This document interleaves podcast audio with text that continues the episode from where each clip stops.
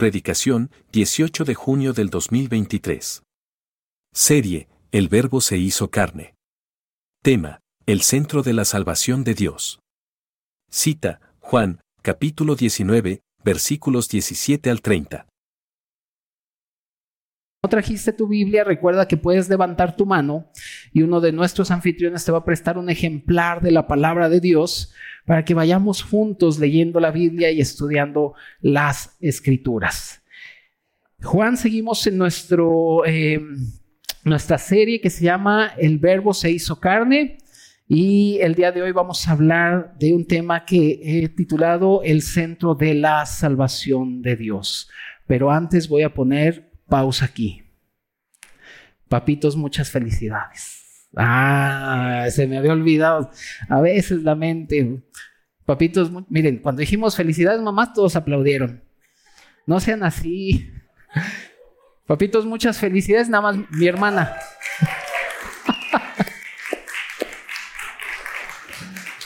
Nada más mi hermana Pau aplaudió y lo hizo así. Y nadie aplaudió. Hermanos, felicidades, papás, que Dios los bendiga que se la pasen bien en su día. Muy bien, continuamos, querida iglesia. Juan, capítulo 19, del 17 al 30, estamos viendo ya los últimos eh, eventos eh, de nuestro querido Señor cuando subió a la cruz. Estuvimos viendo cómo fue juzgado con Pilato, que fue intercambiado por Barrabás, etcétera, etcétera. Y llegamos ya al punto en donde el Señor culmina con su obra y donde dice consumado es. ¡Ay! ¡Qué gloriosa frase, hermanos! Ahora la iglesia puede decir, ¡qué frase tan gloriosa! Consumado es. Vamos pues, amada familia, Juan 19 del 17 al 30. Juan 19 del 17 al 30. ¿Lo tienes? Bien, vamos a leer. Dice, y él, cargando su cruz, salió al lugar llamado de la calavera y en hebreo Gólgota. Y allí le crucificaron y con él a otros dos, uno a cada lado y Jesús en medio. Escribió también Pilato un título que puso sobre la cruz, el cual decía Jesús Nazareno, rey de los judíos. Y muchos de los judíos leyeron ese título porque el lugar donde Jesús fue crucificado estaba cerca de la ciudad. Y el título estaba escrito en hebreo, en griego y en latín. Dijeron a Pilato los principales sacerdotes de los judíos, no escribas rey de los judíos, sino que él dijo, soy rey de los judíos. Respondió Pilato, lo que he escrito, he escrito. Cuando los soldados hubieron crucificado a Jesús, tomaron sus vestidos e hicieron cuatro partes, una para cada soldado Tomaron también su túnica, la cual era sin costura, de un solo tejido de arriba abajo. Entonces dijeron entre sí, no la apartamos, sino echemos suertes sobre ella a ver de quién será. Esto fue para que se cumpliese la escritura que dice, repartieron entre sí mis vestidos y sobre mi ropa echaron suertes. Y así lo hicieron los soldados. Estaban junto a la cruz de Jesús su madre y la hermana de su madre, María, mujer de Cleofas, y María Magdalena. Cuando vio Jesús a su madre y al discípulo a quien él amaba, que estaba presente, dijo a su madre, Mujer, he aquí tu hijo. Después dijo al discípulo, He aquí tu madre. Y desde aquella hora el discípulo la recibió en su casa. Después de esto, sabiendo Jesús que ya todo estaba consumado, dijo, para que la escritura se cumpliese, tengo sed. Y estaba allí una vasija llena de vinagre. Entonces ellos empaparon en vinagre una esponja y poniéndola en un hisopo, se la acercaron a la boca. Cuando Jesús hubo tomado el vinagre, dijo, consumado es y habiendo inclinado la cabeza, entregó el Espíritu. Amada familia, amados hermanos, es verdad que Dios ama al hombre. Es verdad que el Señor dio a su Hijo porque amó de tal manera al hombre. Y es verdad que el Señor perdona al hombre porque ama a la humanidad. Pero debemos estar claros, querida iglesia, de que la manera en que el Señor perdona al hombre es por medio de la manera que Él estableció para perdonar al hombre. La manera que Él estableció para perdonar y reconciliarse con el hombre es por medio de la cruz, de la muerte del Señor y de su resurrección. No hay otra manera. Si nosotros creemos que las buenas obras me van a reconciliar con Dios, si yo creo que la moral me va a reconciliar con Dios, si yo creo que portarme bien me va a reconciliar con Dios, estoy equivocado. Porque estoy poniendo la reconciliación de Dios conmigo a un nivel totalmente humano en donde le estoy diciendo al Señor que su sacrificio no funcionó o no fue suficiente que tenía que hacer yo algo para ganarme la reconciliación con Dios. Y este es un error muy grave que no podemos cometer. La mayoría de las personas que no, no siguen al Señor o que no son salvas están diciendo, sí, creo en Dios y creo en Dios porque, y, yo sé que Él me va a perdonar porque me porto bien, porque no tomo, porque no fumo, porque no me drogo, porque doy mi gasto, soy bien responsable, soy el mejor esposo que hay. Y ponen la reconciliación de Dios con ellos a un nivel muy bajo, a un nivel humano. Cuando nosotros tenemos que ver que la manera que el Señor estableció para reconciliar a Dios con el hombre es Cristo, la cruz y la resurrección. Nosotros no debemos dudar nunca del amor de Dios. De hecho, la Biblia nos dice que debemos poner atención al amor de Dios. Primera de Juan 3.1 dice, mirad cuál amor nos ha dado el Padre. Y cuando dice mirad, quiere decir que debemos poner especial atención. Y dice, mirad cuál amor nos ha dado el Padre para que seamos llamados hijos de Dios. Y ahí podemos ver nosotros el amor de Dios expresado a la humanidad. Y la humanidad cree que el amor de Dios se, expresa en que si hay guerras o no hay guerras, que si hay desorden o no hay desorden, que si me va bien o me va mal. Y quieren medir el amor de Dios con todas las circunstancias que el mundo atraviesa. Cuando no se han dado cuenta que la, la más grande expresión del amor de Dios está en la cruz. Por eso dice Juan 3:16, ¿te lo sabes? De tal manera que amó Dios al mundo que te va a dar tu Mercedes Benz. Y todos dicen, amén, lo recibo. Que no te enfermarás nunca, también lo recibo. Que serás millonario, aleluya, sí, lo decreto, lo recibo y no sé cómo dicen. Hermanos, la máxima expresión del amor de Dios es Cristo en la cruz y la tumba vacía. Y ese es el centro de la salvación de Dios. Y en el Evangelio de Juan, querida iglesia, podemos ver cómo el Señor está mostrando que Él quiere ser la vida para el hombre. En el Evangelio de Juan no encontramos relatos que encontramos en Mateo, en Marcos y en Lucas. Pero en el Evangelio de Juan sí podemos encontrar a un Cristo que quiere ser la vida del hombre y que quiere ser el todo del hombre y que Él subió a la cruz para, para llevarnos al Padre, para que pertenezcamos a la familia de la fe, para que seamos uno con el Señor, para que estemos separados del mundo, santificados para vivir en Dios y completamente disfrutar a Dios. Este es el centro de la salvación de Dios. Lo que nosotros estamos viendo en el Evangelio de Juan, que el Señor llevaba la cruz y fue crucificado, querida iglesia, no es para predicar solo en Semana Santa, sino es para que la iglesia lo esté contemplando constantemente y amando la obra completa de Jesús. Y cuando nosotros amamos la obra completa de Jesús y la conocemos, iglesia, seremos su novia que disfruta al novio. ¿Te acuerdas cuando eras novio? ¿Sí te acuerdas? ¿Ya no te acuerdas? ¿Cómo te la pasabas con tu novia o con tu novio? Mm. es algo extraordinario y esto es lo que el Señor quiere hacer para su iglesia La única manera en que nosotros pudiéramos tener la vida en Cristo y con Cristo era que Él pasara por la muerte y por la resurrección. Esta es la salvación de Dios, que Dios nos reconcilió a través de la cruz de Cristo.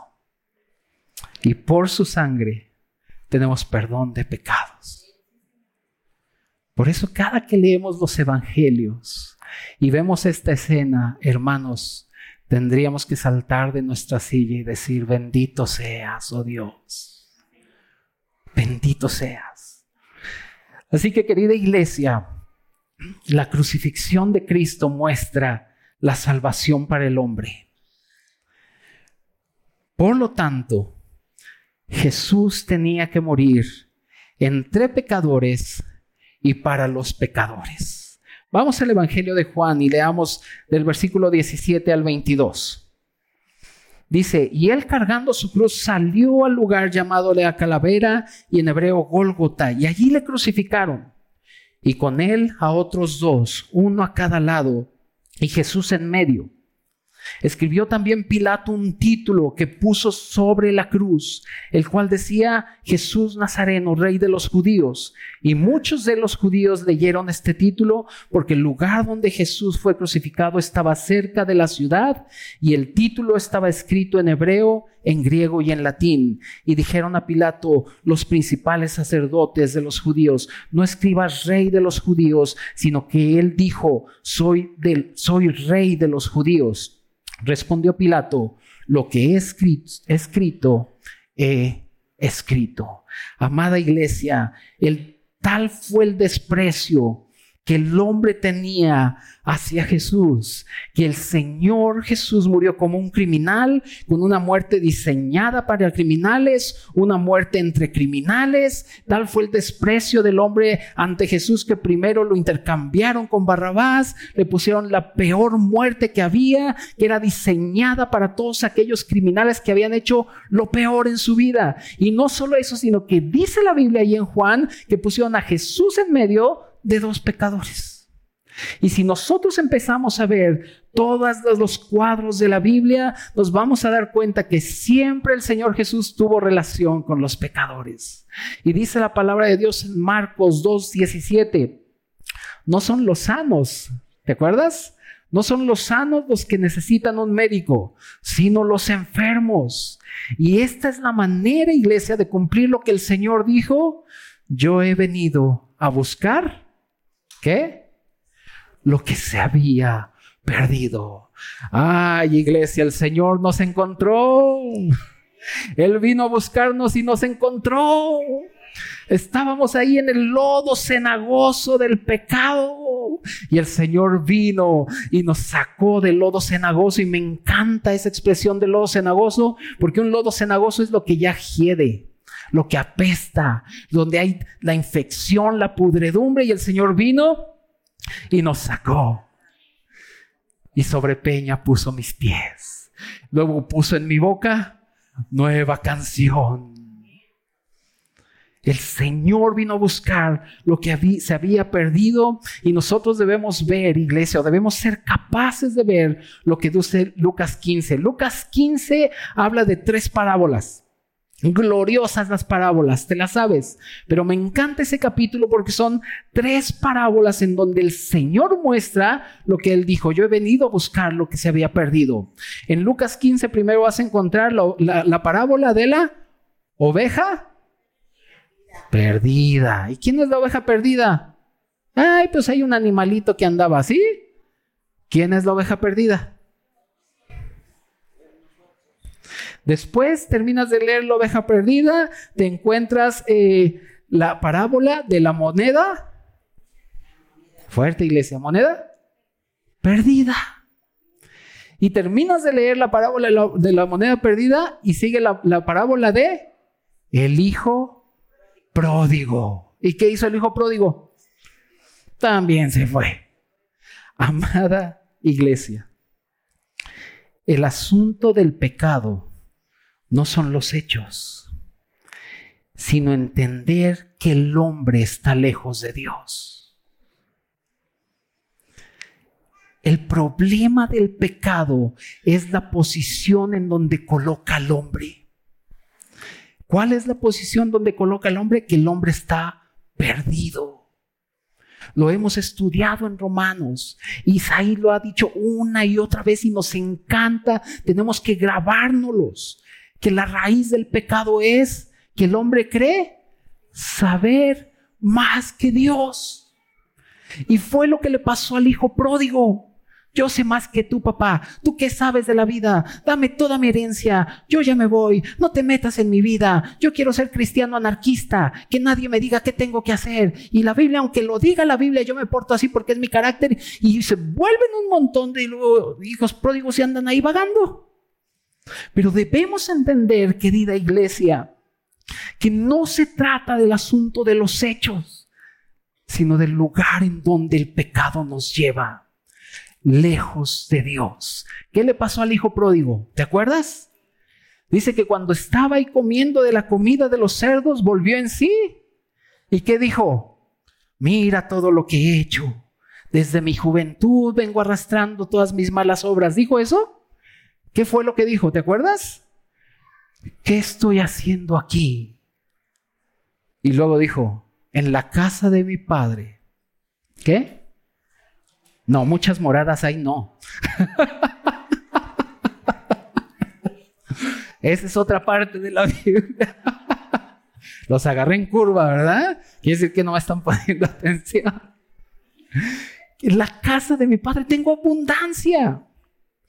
Entonces no se trató de los hechos, sino que él se dio cuenta en dónde estaba. Y en dónde estaba lejos de Dios. Y el arrepentirnos genuinamente no es cuando ves tus pecados, sino cuando ves al Salvador. Y te das cuenta en dónde estás y a dónde te ha llevado el pecado. Pero querida iglesia, el Señor nos ha hecho cercanos por la muerte de Cristo. Él vino a buscar lo que se había perdido. ¿Cuándo fue que Saqueo se arrepintió y creyó en el Señor? ¿Te acuerdas? fue cuando el Señor llegó a su casa, no cuando vio sus hechos. Él sabía que robaba, pero fue se, se arrepintió cuando el Señor llegó a su casa y vio a su Salvador. ¿Cuándo fue que Pablo se entregó al Señor? ¿Cuando vio sus hechos o cuando vio al Señor? cuando vio al Señor. Y así podemos seguir con muchos ejemplos donde nos muestra que el pecado lo peor que puede hacer en nosotros es alejarnos de Él. Pero el Señor ha venido a buscar lo que se había perdido. Y esto debe ser una bendición o es una bendición para nosotros y el motivo por el cual le adoramos. Querida iglesia, Dios estableció la manera para que volvamos a nuestra herencia. Levítico 25 habla del jubileo. Rápidamente te voy a platicar lo del jubileo. El jubileo eran que en el año 50 tenían que consagrar ese año como el año de jubileo. La palabra jubileo quiere decir agradable o todo agradable cuando el Señor sacó al pueblo de Israel de Egipto, ¿te acuerdas? Y lo llevó a la tierra de Canaán, te puedes encontrar ahí en Josué 14, que, empiezan a repartir la tierra después de que conquistaron, empiezan a repartir la tierra y tú, esta tribu aquí, esta tribu acá, y todos tenían su porción de tierra. Pero el pueblo de Israel no fue diligente y no trabajaron la tierra y empezaron a caer en pobreza a tal grado de que vendían su herencia y se vendían ellos mismos como esclavos. Y cuando ellos se vendían como esclavos, se separaban de su familia también. Pero viene el Señor en Levítico 25 y dice, el año 50, después de 50 años, vas a pregonar el año del jubileo y harás sonar fuertemente la trompeta. Y entonces cuando se pregone el año del jubileo, las personas que vendieron su herencia, se les regresa su herencia. Las personas que dejaron a su familia, se regresan a su familia. Y las personas que se vendieron como esclavos, se les regresa la libertad. Hermanos, este solamente era un cuadro de lo que Cristo iba a venir a hacer en la cruz. Él, eh, eh, dice la Biblia, que, que Él iba a pregonar el año agradable del Señor. Y allí en la cruz el Señor estaba pregonando nuestro jubileo. Ahora somos libres del pecado. Hemos regresado a nuestra herencia que es Dios y estamos en la familia de la fe, la iglesia. Aleluya, el año de jubileo. Gloria a Dios. Y sabes que es algo muy interesante. Lo puedes leer ahí en Levítico 25. Pero dice que cuando pregonaba el, el jubileo, la instrucción que tenía el pueblo de Israel era que durante un año no podían trabajar la tierra. Y si la tierra daba frutos, no las podían recoger y tampoco podrían venderla. Y esto es muy significativo, pues el jubileo fue provisto por Dios y no hay necesidad de ninguna labor humana. Cuando el Señor vino y murió en la cruz, la única participación que tú y yo tuvimos fue que Dios nos puso en Cristo y fuimos crucificados con Él. Y de ahí en fuera estamos en un tiempo de jubileo Hermanos, nuestro jubileo es eterno, porque es Cristo mismo que vino a buscarnos. El Señor le dijo a Pablo, Hechos 26, 17, para que lo apuntes. Hechos 26, 17 al 18, si lo quieres buscar. Pero es glorioso lo que el Señor le dijo a Pablo. Le dijo, te envío para que abras sus ojos para que se conviertan de las tinieblas a la luz y de la potestad de Satanás a Dios, para que reciban perdón de pecados y herencia entre los que han sido santificados por la fe que es en mí. Así que querida iglesia, quiero hacerte una pregunta. ¿Qué significa ser salvo? Ya no tomar, pastor. Ah, pues está bien. Ya no obedecer a mi esposa y ser el macho, la cabeza del hogar. ¿Eso? Amada iglesia, ser salvo significa volver a nuestra herencia, regresar a Dios, estar en nuestra familia y ser libres del pecado. Y me llama la atención, amada familia, cómo Pilato escribe este letrero, ¿verdad? Pilato viene y escribe bajo la soberanía de Dios, Jesús Nazareno, rey de los judíos, dice que lo escribió en, hebreo, en latín y en griego. Y querida iglesia, nosotros podemos ver que allí en el hebreo representa la religión judía, el latín, la política, ahí la política, los romanos y los griegos el conocimiento y la cultura. Lo que estaba mostrando ahí el Señor en su soberanía era que toda la humanidad había sido puesta en la cruz a fin de que Cristo pudiera reconciliar a través de él a Dios con el hombre.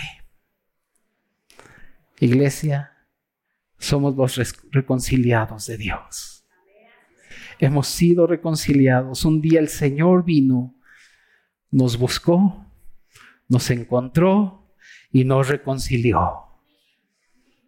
Qué bendición. Así que la crucifixión de Cristo muestra la salvación para el hombre. Por lo tanto, Jesús no solamente murió entre pecadores y para pecadores, sino que también murió cumpliendo lo que se había dicho de él. Vamos a Juan, versículo 23 y 24. Juan 23 y 24. ¿Lo tienes? Dice, cuando los soldados hubieron crucificado a Jesús, tomaron sus vestidos e hicieron cuatro partes, una para cada soldado. Tomaron también su túnica, la cual era sin costura, de un solo tejido de arriba abajo entonces dijeron entre sí, no la apartamos, sino echemos suerte sobre ella a ver de quién será. Esto fue para que se cumpliese la escritura. ¿Qué? que dice, repartieron entre sí mis vestidos y sobre mis ropas echaron suerte. Y así lo hicieron los soldados. El Señor cumplió lo que se había dicho de él. Lo que se dijo se cumplió. Jesús, el Cordero de Dios, quitaría el pecado del mundo.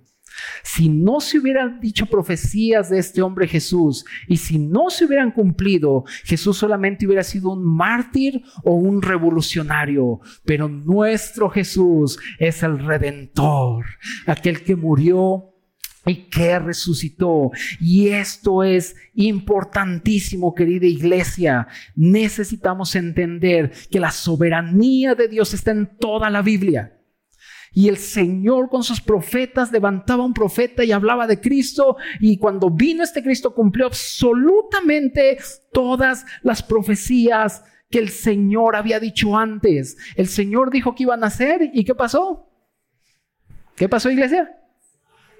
Después dijo que iba a morir. Después dijo que iba a resucitar. Y dijo que va a venir y vendrá porque Él es un Dios fiel.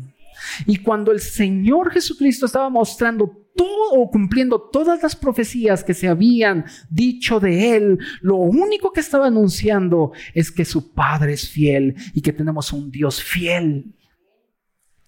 Un Dios fiel y verdadero.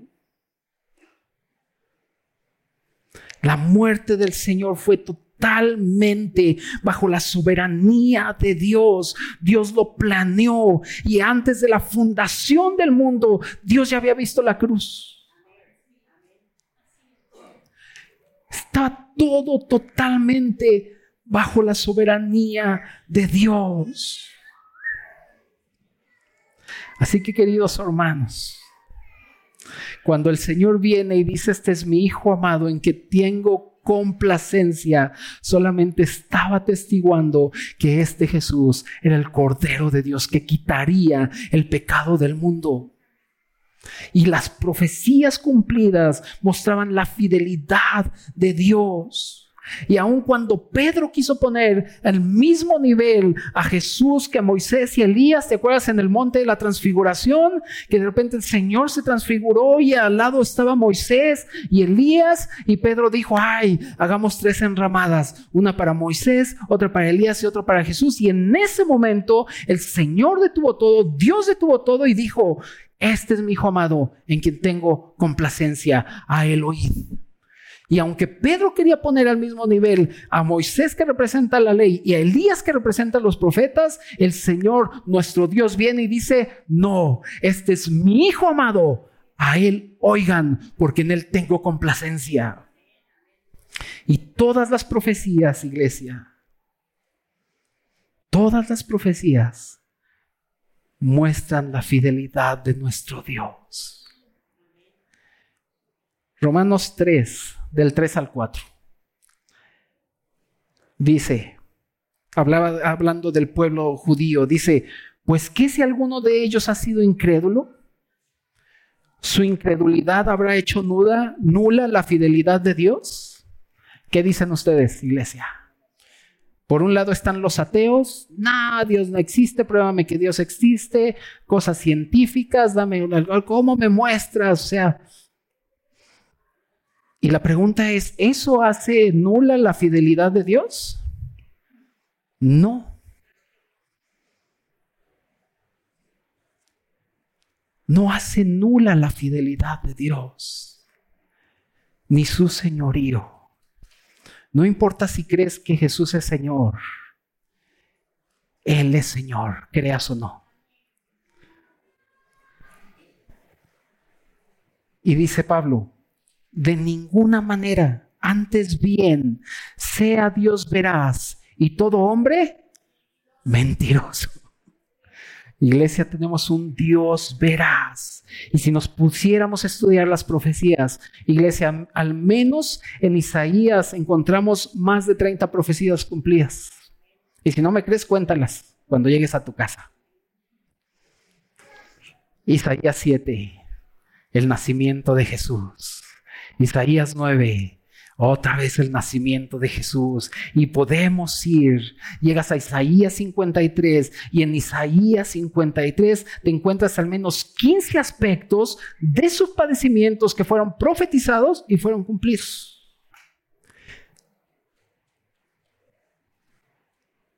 Y esto lo hizo el Señor para que nos demos cuenta, iglesia, que todo se trata de Él y no de nosotros.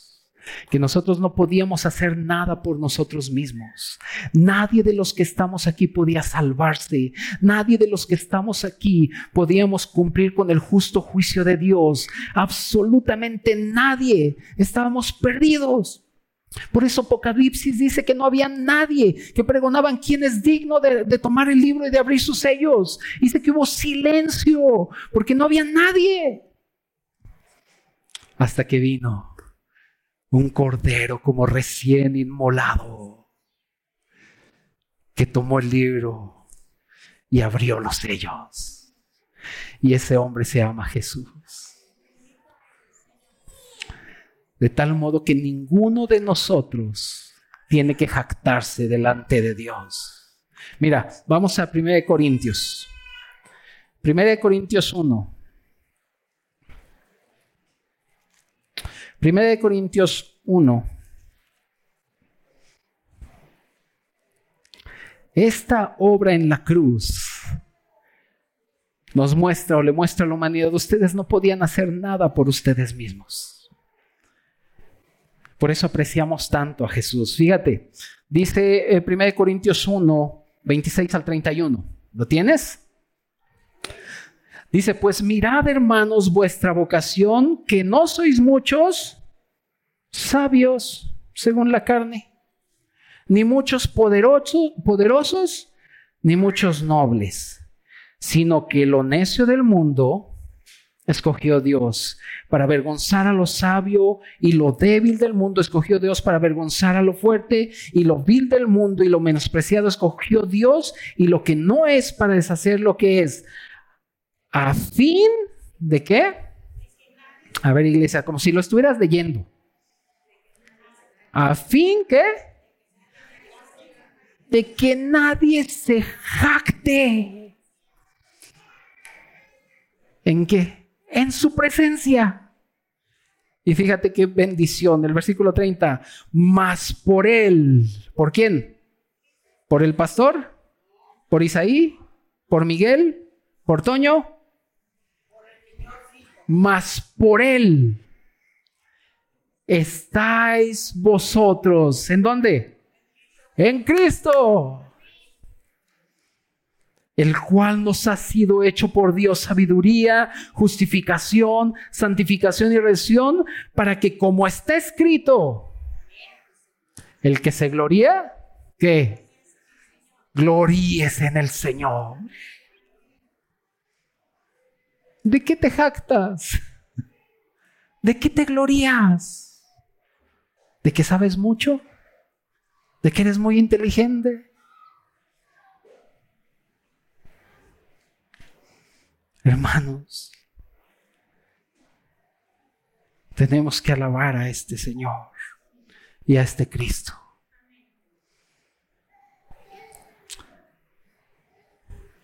La crucifixión de Cristo muestra la salvación para el hombre.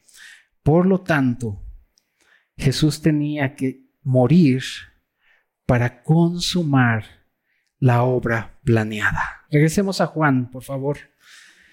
Juan, versículos del 25 al 30. Estaba junto a la cruz de Jesús su madre y la hermana de su madre, María, mujer de Cleofas y María Magdalena, cuando vio Jesús su madre y al discípulo, quien él amaba, que estaba presente, dijo a su madre, mujer, he aquí tu hijo. Después dijo al discípulo, he aquí tu madre. Y desde aquella hora el discípulo la recibió en casa. Después de esto, sabiendo Jesús que ya todo estaba consumado, dijo, para que la escritura se cumpliese, tengo sed.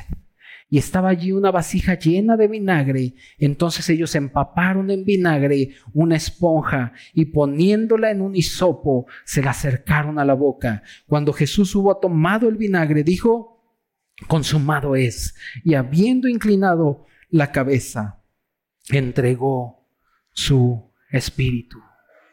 Hermanos, nada podemos agregar a esta obra y nada le podemos quitar. Está consumada, está completo, consumó la obra terminada. Esta, aunque fue una muerte cruenta, pero fue algo glorioso, fue una muerte sacrificial, pero también fue una ofrenda de olor grato a Dios. Y esta expresión debe estremecernos cada que la oímos consumado es, está completa, no hay nada que hacer, es una obra maravillosa, excelsa y poderosa. Por eso el Salmo 45, te lo sabes, dice, has aumentado, oh Dios, tus maravillas. Hermanos, ¿acaso la obra de Cristo no es la más grande maravilla que puede haber? Dice, y tus pensamientos para con nosotros, no es posible contarlos ante ti. Si yo anunciare y hablare de ellos, no pueden ser enumerados. Y la obra más gloriosa que logró la cruz es que nos ha puesto en Cristo. Estamos en Cristo y somos de Cristo. Por eso dice la Biblia que tú y yo fuimos llamados para ser santos y sin mancha en Cristo delante de Él.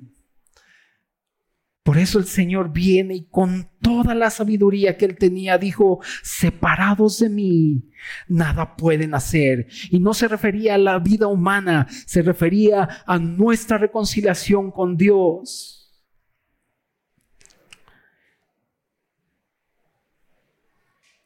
Iglesia, la cruz de Cristo fue nuestra cruz. Y lo leímos hace un momento en 1 Corintios, mas por él vosotros estáis en Cristo Jesús. Y esto es algo exclusivamente realizado por Dios. Y ahora la iglesia anuncia el hecho, este hecho estremecedor de que Dios puso a toda la humanidad en Cristo en la cruz para que la humanidad sea reconciliada con Él.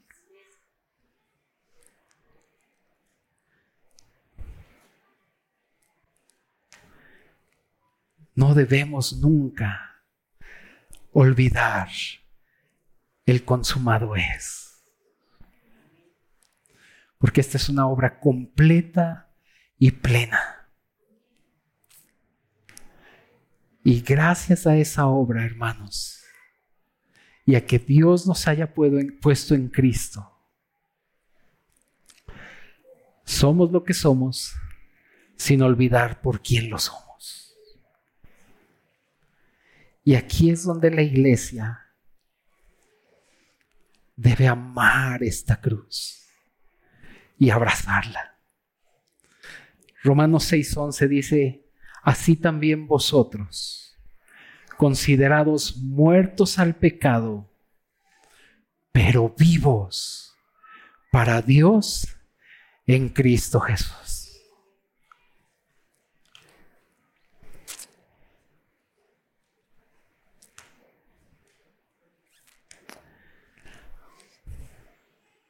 Lo que vemos en este monte,